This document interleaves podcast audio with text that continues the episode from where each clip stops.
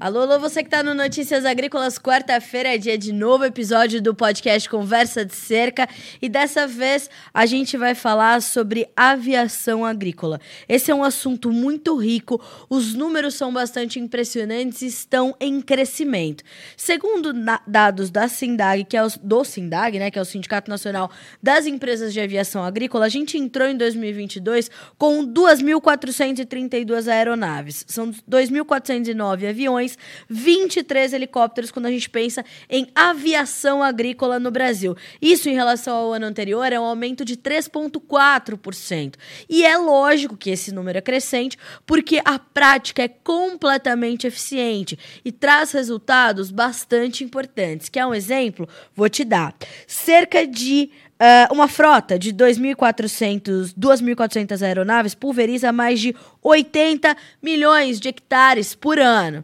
E para falar sobre isso, para a gente entender melhor o caminho que todo esse setor tem feito, a gente vai trazer um especialista para estar tá conosco hoje, que é o Moderno Costa, referência nacional em aplicações aéreas e engenheiro agrônomo. Não é isso, Moderno? Seja bem-vindo ao Conversa de Cerca. É um prazer ter você conosco aqui no Notícias Agrícolas, principalmente nesse podcast onde a conversa é fluida e tenho certeza que vai ser um voo bastante tranquilo. Boa tarde.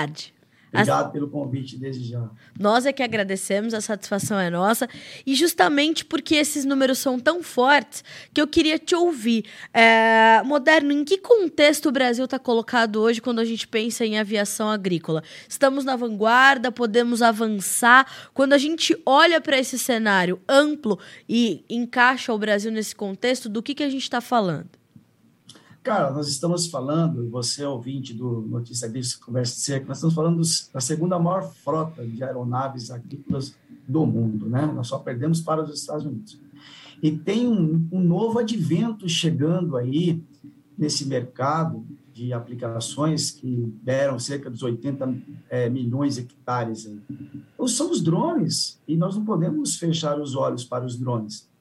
Os drones estão em crescente aumento, os drones é, para uso agrícola e em especial para uso de aplicações tanto de pesticidas quanto de nutrição é, foliar e também de aplicações de produtos biológicos, são, são defesas das plantas, está em, crescente aumento, visto lá o que aconteceu nos estandes dos drones na AgriShow, né?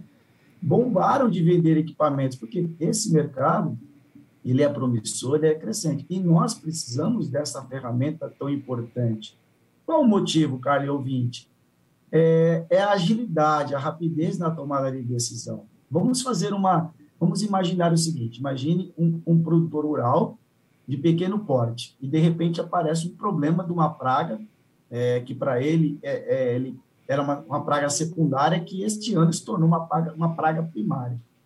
E, de repente, ele não tem é, equipamentos terrestres para fazer o combate no timing correto, porque o, a grande excelência do combate de uma praga ou de um combate de uma doença, seja preventiva, seja curativa, está no, no, na seleção correta do produto, mas também no timing da aplicação, ou seja, no momento certo para que aquele produto desenvolvido possa atuar naquela pressão da praga ou da doença das plantas daninhas.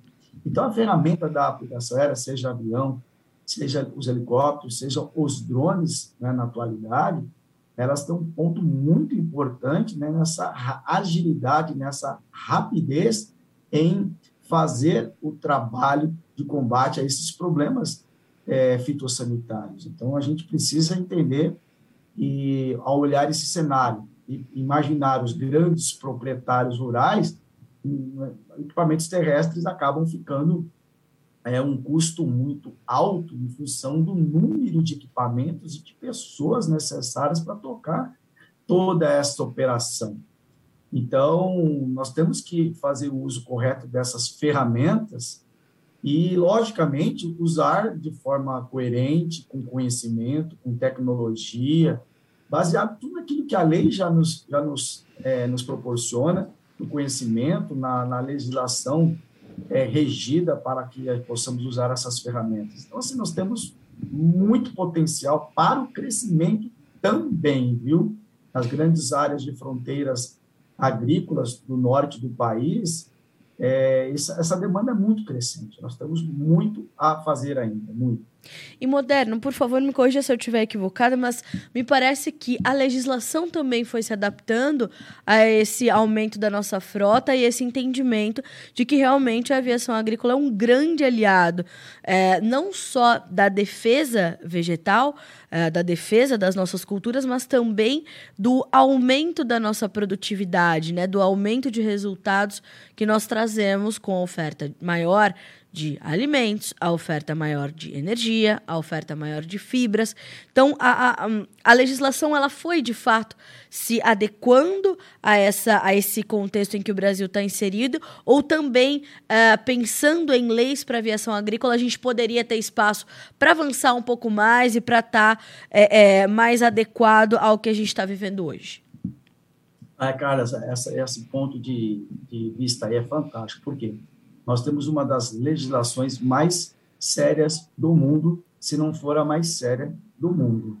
É, os quesitos ambientais, os protocolos de registro de produtos para aplicação aérea. É muito comum hoje, nós temos produtos registrados para aplicação terrestre, mas não temos o registro para aplicação aérea. Ou seja, a legislação é muito clara e muito rigorosa nesse sentido. Agora, há espaço? Lógico que há espaço. Vou dar um exemplo, a, questão dos drones.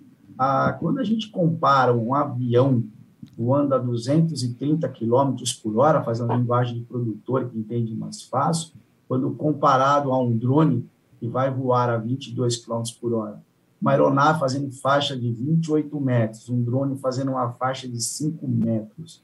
Obviamente que o, o potencial de um risco é muito menor quando comparado o drone com o avião em função dessas características de voo durante a aplicação. Então a legislação ela tem uma flexibilidade para uso com os drones, né, de proteção de áreas de mananciais, de áreas urbanas. Então ela tem sim uma adequação. É lógico que os conceitos são diferentes e essa flexibilização foi importante para que esse mercado, né, dessa novidade chamada drones, né, possa se adequar a esta grande nação que é um que tem tamanhos continentais. Nós não podemos entender, né, que o Brasil, na sua excelência produtiva, ela pode pegar uma legislação e dizer assim, não, ela tem que ser igual para tudo. Não. É, os drones requerem algo diferente e realmente nós conseguimos, né, o mapa conseguiu entender ali associado com os órgãos, outros, outros ministérios né, da saúde, até as questões ambientais, ter essa flexibilização. Então, hoje, esse mercado ele é promissor em função desta nova flexibilização. Agora, quando a gente olha a legislação como ela está, altamente rigorosa, nós temos que entender que nós temos tarefas dentro de casa. Uhum. O produtor, o empresário, o contratante, né, o contratante que pode falar com o produtor, é, e o empresário, que é o dono do avião, até mesmo aqueles que têm o avião próprio, o produtor que tem o avião próprio, ele precisa entender que quando nós temos uma legislação, nós temos que procurar cumprir. E aí é importante né, o que nós chamamos das boas práticas. Ter uma legislação e nós não cumprimos a legislação, nós nós estamos cometendo né, algo que é, é, ilegal. Agora, existe possibilidade de flexibilização? É lógico que existe. Né? Nós podemos comparar o estado de São Paulo com pequenas propriedades, ali o norte de Minas com pequenas propriedades montanhosas, quando comparado ali ao às regiões de fronteiras e chapadas, né? Nós temos situações, situações diferentes. Agora, a lei, ela tenta proteger o máximo. Agora, existe oportunidade de flexibilizar? Lógico que existe. Visto lá o que aconteceu com o drone. É, é, é, um fator um pouco complicado, né? Porque toda vez que a gente acaba cedendo alguma coisa, a gente encontra, né? Isso é natural do ser humano, né? Do brasileiro, a questão do oportunista. E aí o oportunista ele acaba prejudicando todo o setor, né? É, eu te fiz essa pergunta porque uh, me lembro que no início do ano, e já é uma discussão meio antiga, uh, se cogitava um projeto de lei para, de fato, proibir, por exemplo, a pulverização aérea. Eu estava até conferindo aqui uh, no estado de São Paulo, e houve uma manifestação Exato. do setor que conhece a fundo, e naturalmente você participou dessas discussões pela sua especialidade, né, moderno, de tentar realmente barrar uma situação como essa, por só haver a necessidade da gente adequar as práticas às nossas necessidades, claro, de proteção ambiental, que fazem parte completa e totalmente da produção agropecuária desse país. Sem a preservação, a gente não vai avançar com a produção e vice-versa, né? É, na minha modesta opinião. Mas uh, a gente ainda tem esse tipo de tentativa, né? Essa, esse, essa tentativa de uh, uh, imposição por condições, talvez. Aí eu quero ouvir a tua opinião e saber se é isso mesmo. Se esse tipo de coisa ainda acontece por algumas informações ultrapassadas, um cenário ainda mal visto pelo seu desenvolvimento, que aconteceu e não foi divulgado. Por que, que a gente ainda tem tentativas como essa de proibir a pulverização aérea uh, em alguns locais modernos? É, cara, é interessante, né? Primeiro, pelo próprio nome, começa ali tudo com a nossa legislação, né? Quando o nome vem lá, né, lá atrás, né? O agrotóxico, né? esse nome pejorativo, que ficou por muitos anos aí, aí a antiga ministra veio com projeto de lei para mudar, como é nos outros países, né? Pesticidas, eu gostaria que fossem produtos fitossanitários, né? ou seja, de sanidade da planta, mas enfim, já começa por aí. Agora, o que acontece é que nós tivemos muitos problemas no passado de questões de deriva, né, por falta de desrespeito às condições climáticas, e isso não está ligado à legislação, está ligado às boas práticas. Então, imagine você estar tá voando dentro de uma área é, totalmente legal para aplicação, mas quem está na responsabilidade da aplicação, desde o coordenador, o técnico, o executor, até o próprio piloto, é, desrespeitam alguns pontos técnicos da aplicação, as questões de inversão térmica, temperaturas, umidades, rajadas de vento. Quando nós desrespeitamos as condições técnicas, podemos ter problemas, e esses problemas acabam atingindo vizinhos. E quando isso acontece, infelizmente, infelizmente, a, as pessoas, pela, pela falta de conhecimento do assunto, acabam levando para dentro de órgãos como órgãos municipais, é, projetos de lei que venham a fazer a uso da proibição dessas ferramentas, como se essas ferramentas fossem apenas maléficas e não benéficas. Então, se a gente considerar os nossos 80 milhões de hectares que nós voamos, Aí eu me faço uma pergunta: quantos casos e quantos por cento desses 80 milhões nós temos problemas realmente pelo uso incorreto dos pontos técnicos? A área é infinitamente, infinitamente menor que nós temos. São alguns casos pontuais, mas infelizmente a falta do conhecimento acaba levando projetos de lei. E, e cara, tem um outro agravante: é, é, as pessoas acabam pensando no seu particular e não no coletivo. Quando nós pensamos no particular e não no coletivo, nós criamos problemas, porque eu estou olhando do meu lado, não estou olhando do lado da comunidade, o lado da produção. Vamos, vamos dar o exemplo da minha região, noroeste de São Paulo, um projeto, né? Como é que nós vamos hoje considerar a cana-de-açúcar, que mais de 70%, cara, ou 20%, mais de 70% hoje do uso do, da aeronave agrícola está sendo para aplicação de nutrição foliar, não é nem mais fungicida, não é? Nem mais inseticida, já não se faz uso de herbicidas aqui em São Paulo, nós falamos de fungicida, inseticida, mas 70% não, é mais, não, é, não são mais esses produtos, são nutriente foliar que a planta precisa. Então, é muito comum, principalmente o avião, tá? o avião chama muita atenção, cara, a manobra. Então, se você se for um helicóptero, dificilmente alguém liga. Mas quando é um avião, o barulho, o ronco, né, aquela beleza ali nas alturas, isso chama atenção. Sim. E as pessoas estão dizendo assim, ah, lá vai veneno na área, né? Esse nome pejorativo, infelizmente, é o que a área urbana usa. Então, tudo é veneno? Não é, nós estamos falando de produtos fitossanitários estudados, com doses ali exatamente é, doses ajustadas dentro de bulas, que são seguras para o, o, o, usuário, seguras para o meio ambiente, seguras para quem vai se alimentar no futuro, usar né, algum, algum produto à base de, da agrícola. Então, o que, que acontece no, no fritar dos ovos, né, no fundo da, da panela? A falta de conhecimento acaba gerando esse desgaste, essa, esse atrito, né?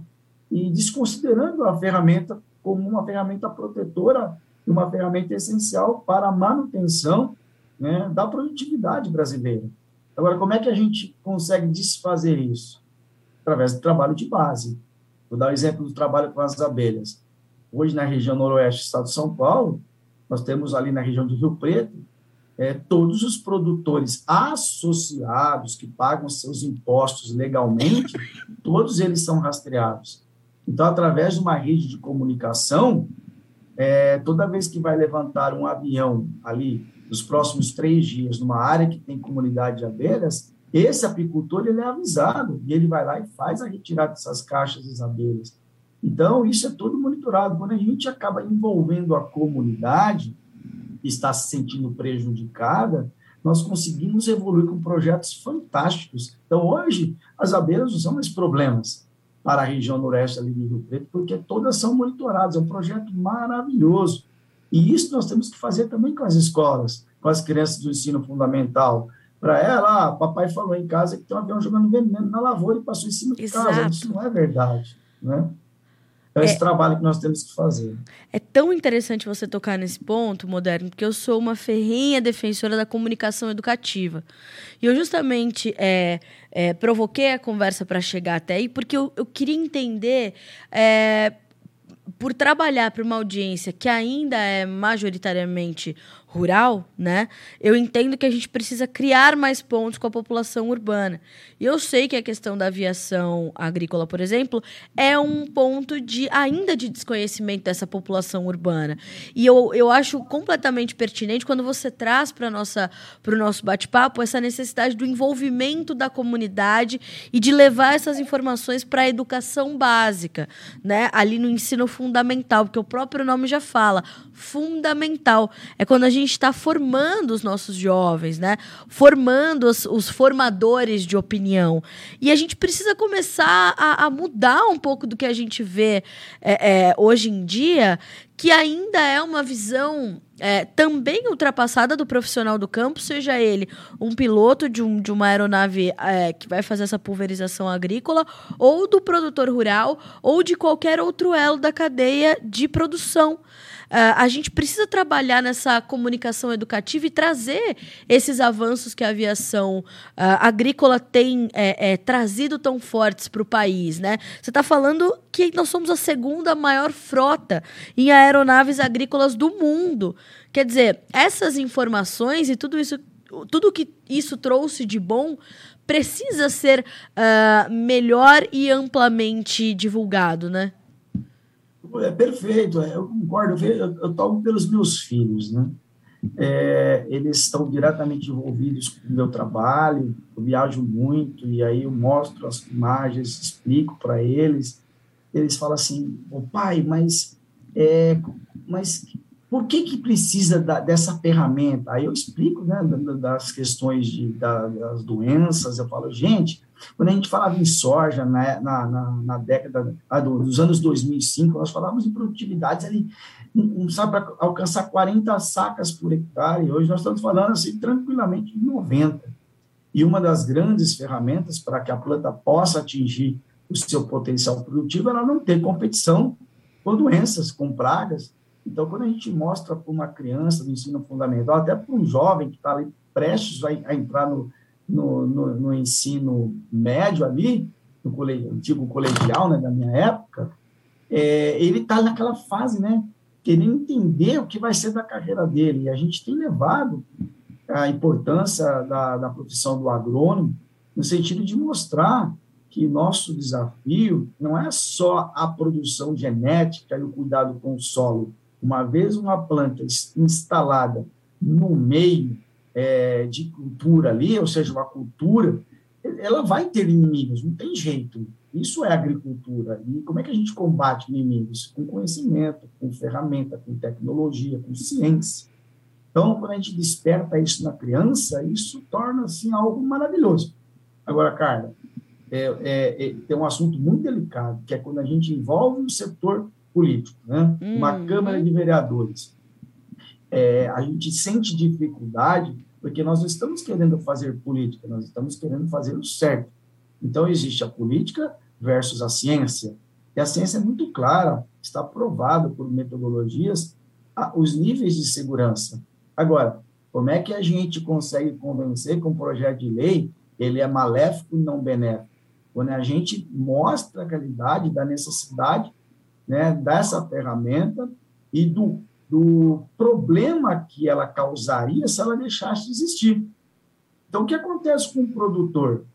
É, ele, se ele fizer o uso de um pulverizador terrestre, mal utilizado, pulverizando, por exemplo, a citricultura, ele vai causar muito mais impacto negativo do que um avião corretamente calibrado fazendo o seu papel. Então, nós temos que mostrar essa diferença. Né? Eu já tive casos de o pessoal me levar para o campo, cara, e dizer assim, ouvinte, ah, nós temos problema no avião. Eu falei, não, nosso problema não é avião. O problema está dentro da fazenda. Uhum. Você não está respeitando as condições climáticas operacionais para trabalhar com o seu equipamento dentro da fazenda e está causando problema de deriva. A sua frota precisa de 30 pulverizadores e você está querendo fazer com 10. Então, você não respeita a janela ideal de aplicação ou a janela segura e tudo que você está utilizando está indo para o meio ambiente. E não é o avião que passou aqui fazendo foliar na usina do lado. O problema é que é interno na sua fazenda. Então, assim, as pessoas acabam acusando né, o avião agrícola por danos que nem sempre é ele. A grande maioria das vezes não é ele. A grande maioria das vezes está dentro da fazenda com o uso de terrestres mal utilizados, mal dimensionamento de frota, desconhecimento das condições né, de tecnologia de aplicação. E, Carla, e não adianta a gente treinar só operador, né? O governo investe muito em treinamento de operador, de operador.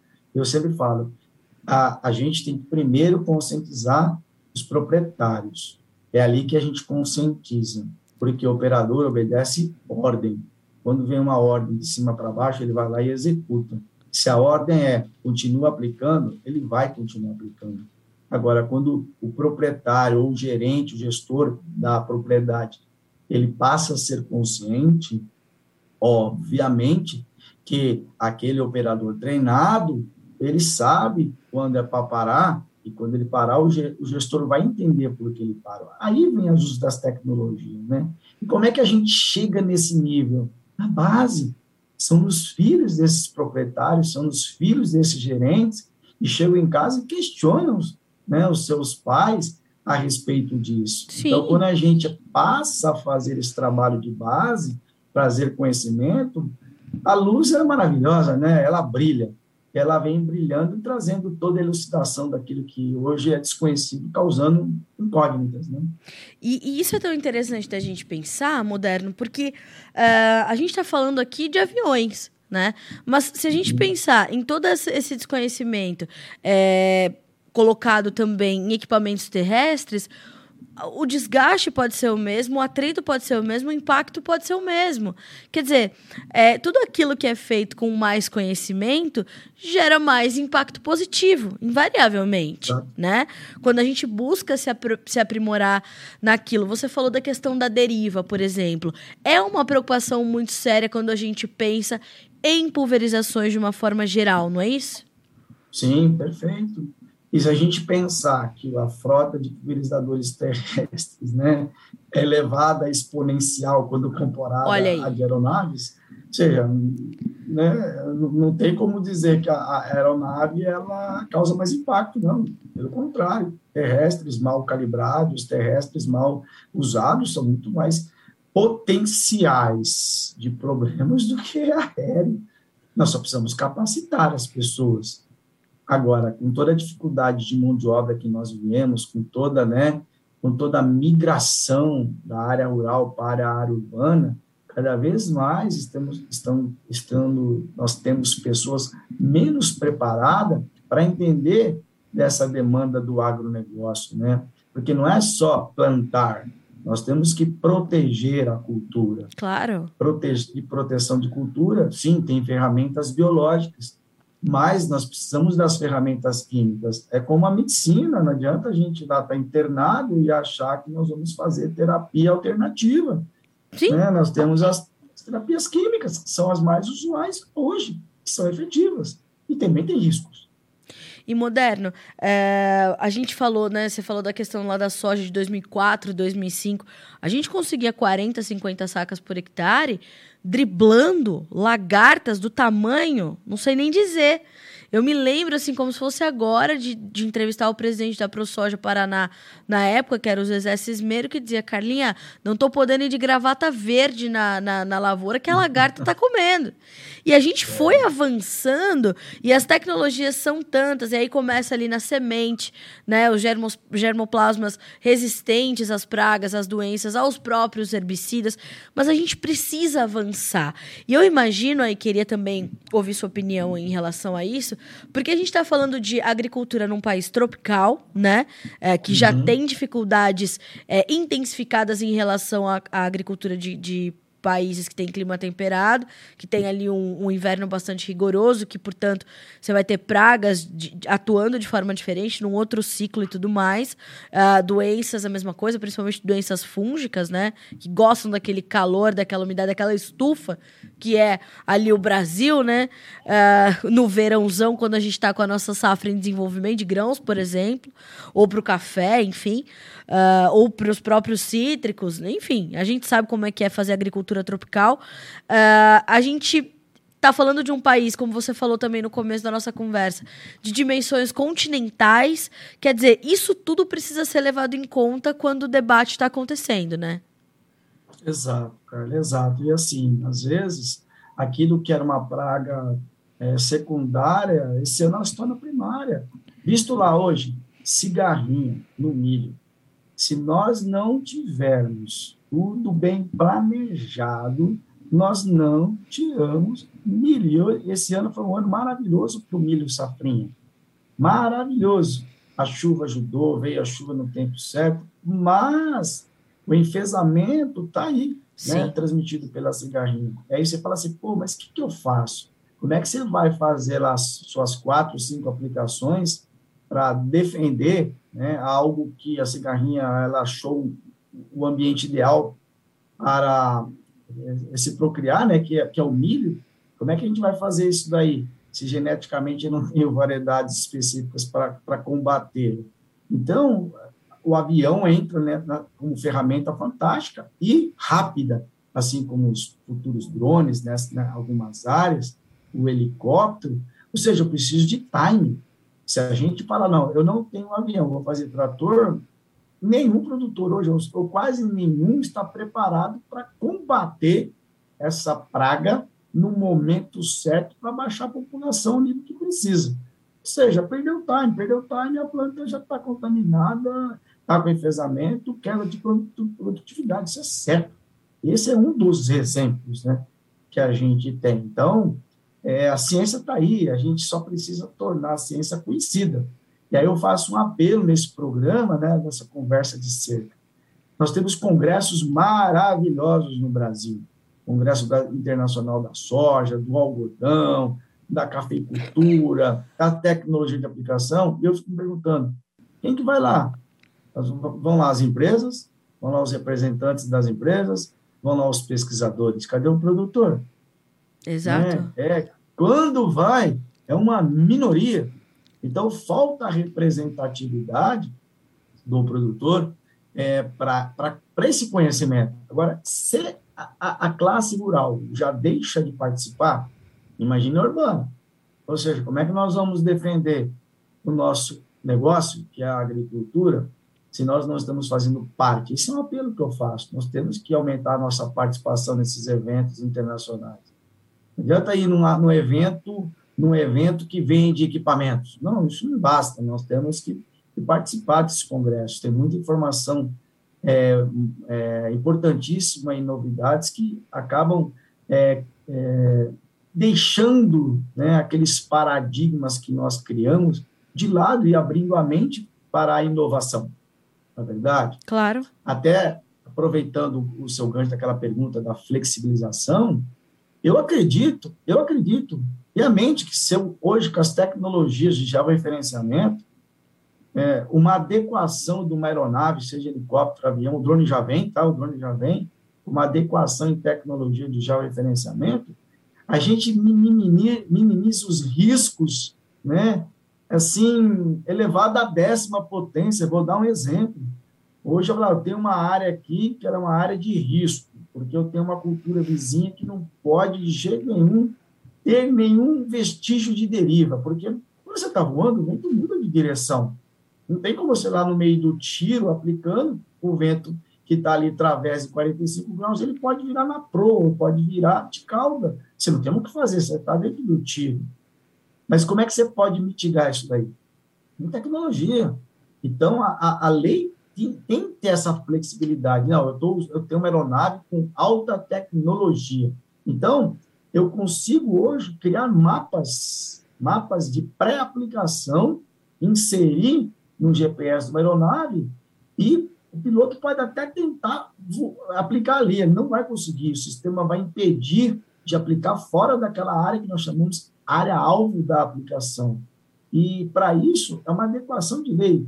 Espera aí, eu não posso voar ali. Tá bom, mas aquilo é lei. Agora, se tem um problema que não está dentro da lei, mas ele pode criar um impacto né, num vizinho, criar um problema social, é, estragando a imagem da aplicação, vamos usar o uso da tecnologia ao nosso favor. Agora, qual é a dificuldade do cenário, do setor? Isso custa. Tecnologia custa dinheiro. Agora, vamos parar, é o que a gente, a gente defenda, né? É o que a gente sempre defende. A, a tecnologia de aplicação é uma ciência, então o cantinho dela chama administração. Nós temos que parar e usar a administração para criarmos ferramentas que venham nos proteger para o contínuo uso dessa ferramenta tão importante que é a aviação agrícola. Olha que interessante a pergunta do Osias Júnior, uh, que chega para você aqui, moderno. Aqui na região do norte do Maranhão, ele diz: vários municípios emitiram notas afirmando que está proibida a pulverização aérea e, caso aconteça, vai ser multado o produtor que utilizar. O que pode ser feito para combater isso? É, não tem muito como combater uma nota é, que eu imagino que venha do governo municipal, mas tem como a gente recorrer e entender como é que o município está se portando a isso diante das leis que a gente tem, né? Qual a sua orientação para o Osias Júnior, que fala conosco, portanto, do norte do Maranhão? Primeiramente, Osias, boa tarde, obrigado pela sua rica participação. O ideal seria ter evitado né, a criação de um projeto de lei municipal proibindo a habitação aérea. Isso seria o correto. Mas já que chegou, o, o caminho que eu indico, o caminho que eu indico é, com, é contactar o SINDAG, porque o SINDAG ele tem uma força muito grande junto ao MAPA, para a gente entrar com recurso dentro do Ministério Público e derrubar essa lei, porque agora uma lei imposta só tem um jeito, é, fazer com que essa lei ela seja derrubada. Porque realmente, se a lei existe, e a gente fizer o uso dentro da área do município, mesmo que agrícola, nós corremos o risco de ser multado, sim. É, e dependendo do que está escrito na legislação, até questões de, de prisão podem ser decretadas. Então, já que uma vez, infelizmente, a lei foi criada, né, por falta de conhecimento, Hum, dificilmente a gente conseguiu pessoas com critérios e argumentos para criar a defesa, é procurar o SINDAG para que o SINDAG possa, junto ao Ministério Público Federal, é, derrubar essa lei municipal, que isso é possível, tá bom? O Moderno e o SINDAG, ele é um sindicato bem, bem atuante, não? Sim, muito bem estruturado, muito bem desenhado. Porque, assim, para você manter uma empresa de aviação agrícola não é brinquedo, tá? Hoje, você for importar uma aeronave, aí nós estamos falando acerca aí de um, um avião aí, um Aircraft 402, um Trush, da ordem de 2 milhões e meio de dólares. Né? Olha aí. Não é brinquedinho. É um investimentozinho, um né, que tem que fazer. É. Uma coisa de, coisinha é, de 2 milhões e meiozinho de dólares. É, e não é só importar, é manter o claro. plano de manutenção. Não é barato, um helicóptero. Por que, que o helicóptero tem aí poucas aeronaves? Porque o custo né, de manutenção do helicóptero é altíssimo. O pessoal fala em drone hoje, até, inclusive a pergunta do nosso ouvinte, é, precisa entender na legislação se os drones estão inclusos, tá? Porque o drone faz parte de categoria de aplicação aérea. Tem muita, muito projeto, muita lei né, que foi criada que deixou o drone de fora.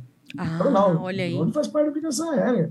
E se voar um dronezinho lá e alguém, né, infelizmente, catar o telefone e fazer uma denúncia, é Multa. passível de problema também, Certo. né? Passível de problema também. Interessante a gente pensar como. E tem isso também, né, moderno? Quando a gente pensa no Brasil ah, e nesse labirinto burocrático que a gente vive, é, quando, a gente já, quando a gente pensa em agricultura e leis para agricultura, políticas públicas para agricultura, a gente já sabe que a gente vai ter que passar por essas esferas. Municipal, estadual, federal. A gente sabe que a gente tem uma série de pormenores e o diabo mora nos detalhes, né, moderno? A gente tem que pensar nisso. Quando a gente pensa em, em aviação agrícola, acho que os detalhes são ainda mais cruciais quando a gente olha para a lei e para esse, como eu falei, esse labirinto burocrático que o Brasil carrega, né? Concordo, concordo. Agora, assim, ó, é, esse lado negativo né, que surgiu ao longo dos anos, né, ao longo dos anos, isso começou lá na Europa. Né, veio Hum. da Europa já esse conceito do avião, porque lá foi proibido, mas espera aí, nós estamos num cenário diferente de produtividade.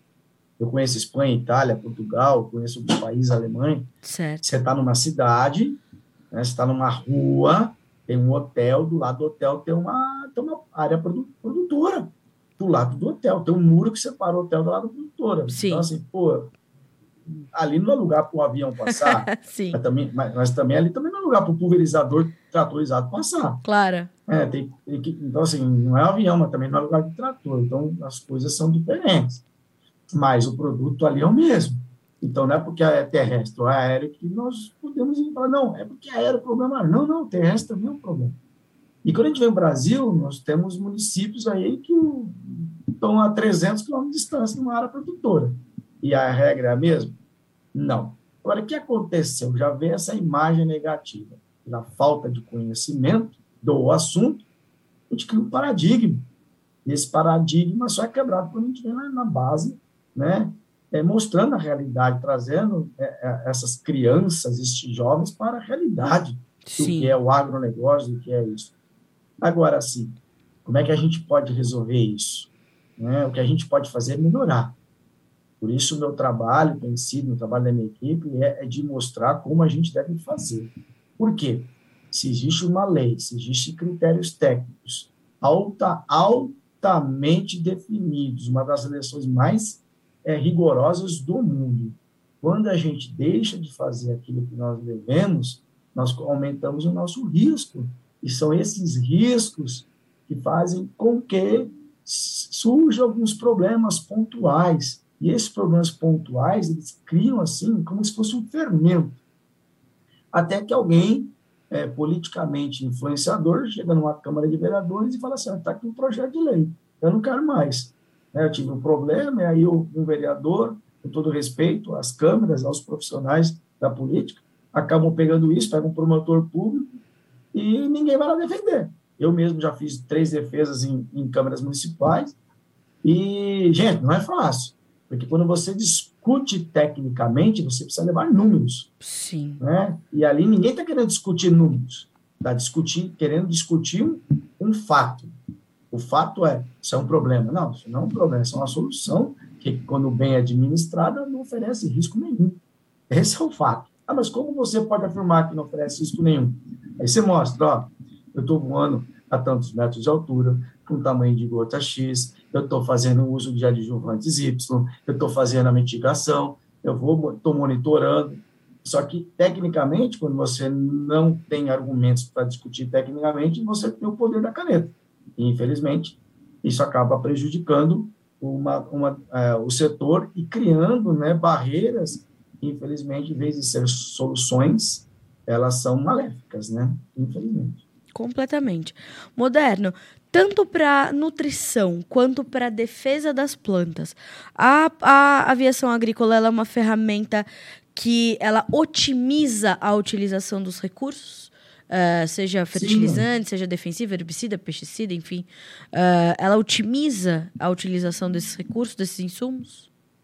Sim, porque assim, o que acontece é o fator time.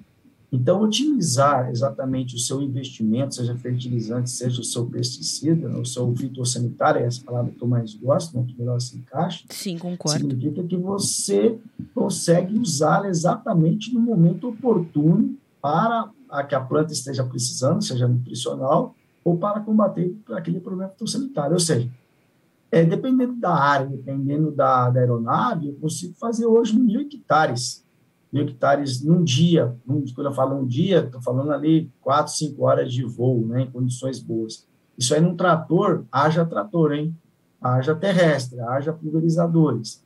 Então, ela otimiza porque ela chega na área, na área no menor tempo possível. E quando a gente consegue é, ajustar no menor tempo possível, a gente otimiza melhor o meu investimento daquele produto, porque o time está ali.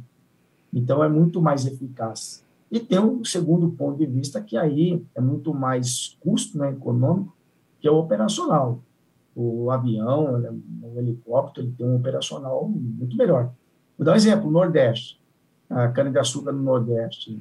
O avião ele tem suas deficiências ali, por questões da, do relevo. O helicóptero é formidável, é fantástico, ele, ele consegue copiar o relevo, ou seja, eu otimizo recurso condições de fazer aquelas áreas que mecanicamente no, no terrestre não faz, eu preciso usar pessoas, e usar pessoas é colocar é, aqueles pulverizadores costais, que acabam não sendo ergonômicos, e além de criar um desgaste né, do ser humano. Então, o helicóptero, o próprio drone, é um negócio fabuloso nessas áreas de, de relevo acentuado. Né? É por isso que a gente consegue otimizar muito bem o recurso do investimento. Olha, Moderno, eu poderia ficar aqui falando muito mais ainda com você sobre aviação agrícola. Achei o tema, é, já gostava e já sabia que a gente é, tinha muito para conversar. E não só no Conversa de Cerca quero receber você mais vezes, mas aqui no Notícias Agrícolas. O Notícias Agrícolas está de portas abertas para o conhecimento e eu sou uma defensora, como eu te falei, da comunicação educativa. Acho que é isso que vai fazer a gente virar a chave e parar de colocar essas pechas em alguns setores do agronegócio, como é o caso da, da pulverização aérea. Acho completamente importante a gente trazer mais luz a, essa, a esse tema, levar esses temas para os grandes congressos, como você falou. A gente tem ótimos congressos. O que eu quero é ver mais esse tema sendo debatido pelos líderes ali, por especialistas como você. Estou realmente muito feliz de receber você aqui no Conversa de Cerca. Foi um grande prazer. Aprendi demais. Tenho certeza que você vai estar mais vezes com a gente para a gente aprender mais ainda, viu? Muito obrigada. Carla, eu que agradeço o convite desse, desse momento com o, o estúdio de vocês, com o ouvinte. Gostei muito desse tema, né? Conversa de cerca. Eu só quero deixar um recadinho. Nós precisamos investir nos jovens e nas crianças. Ai, né? é isso. E quando tiver uma oportunidade que um projeto de lei está mitigando numa Câmara Municipal contra qualquer coisa que seja do agro, nós precisamos nos unir as nossas forças ver os representantes legais, convidar professores, cientistas, especialistas, e nós vimos tudo lá discutir é, é, corretamente, é, com educação, mostrando o nosso ponto de vista, defendendo o negócio com argumentos, com ciência e chegando num acordo. Isso que é importante. Não é briga que vai, vai, vai levar a algum lugar. Briga não leva a lugar nenhum. É Agora, mesmo. enquanto esse tempo de criança, né, de treinar, de é, mostrar para as crianças não chega, nós temos essa ferramenta do conhecimento para levar. Moderno, seja sempre bem-vindo. Foi um grande prazer receber você aqui. Bom trabalho para você e vá voar mais ainda para levar conhecimento para o nosso agro, para o agro do agro brasileiro, para o agro mundial. Obrigada. Eu que agradeço. Um abraço a todos, viu? Um abraço. Até a próxima. Outro. Até a próxima. Tchau, tchau. Tchau, tchau. Gente, percebam, né? É, é, o que eu sempre digo aqui no Conversa de Cerca. A gente quer trazer pessoas que trazem soluções para o campo. Né? Uh, enquanto a gente debate, inclusive na esfera urbana, os problemas que o setor tem, e realmente eles existem e nós precisamos ou eliminá-los ou mitigar os seus efeitos, porque todas as atividades vão ter problemas, todas as atividades vão ter profissionais que não se adequam às suas legislações, às suas normas e regulamentações, a gente precisa com começar a trabalhar na educação, né? É só pela educação que vai vir a transformação. E a aviação agrícola, né? A, as, essas pulverizações aéreas, elas carregavam já uma pecha muito, muito pejorativa, né? Muito jocosa em cima delas e que a gente precisa desfazer isso. É uma ferramenta segura, é uma ferramenta eficiente, é uma ferramenta que precisa ser utilizada num país de dimensões continentais, como é o Brasil, onde se faz agricultura em escala, em um país de clima tropical, nós temos relevos diferentes, nós temos condições climáticas completamente adversas em algumas condições, e mesmo assim a gente vem entregando ano a ano, safra a safra, um resultado maior de produtividade. E a gente só tem mais produtividade porque a tecnologia embarcada, desde o plantio até a colheita, no pós-colheita e na distribuição, tem sido aprimorada. E passa por isso essa questão da pulverização aérea, da aviação agrícola. Vou repetir os números, tá? Um levantamento feito por um representante do SINDAG. são 2.432 aeronaves, sendo 2.409 aviões, 23 helicópteros, mais os drones que estão ali incluídos então na, na aviação agrícola, tá?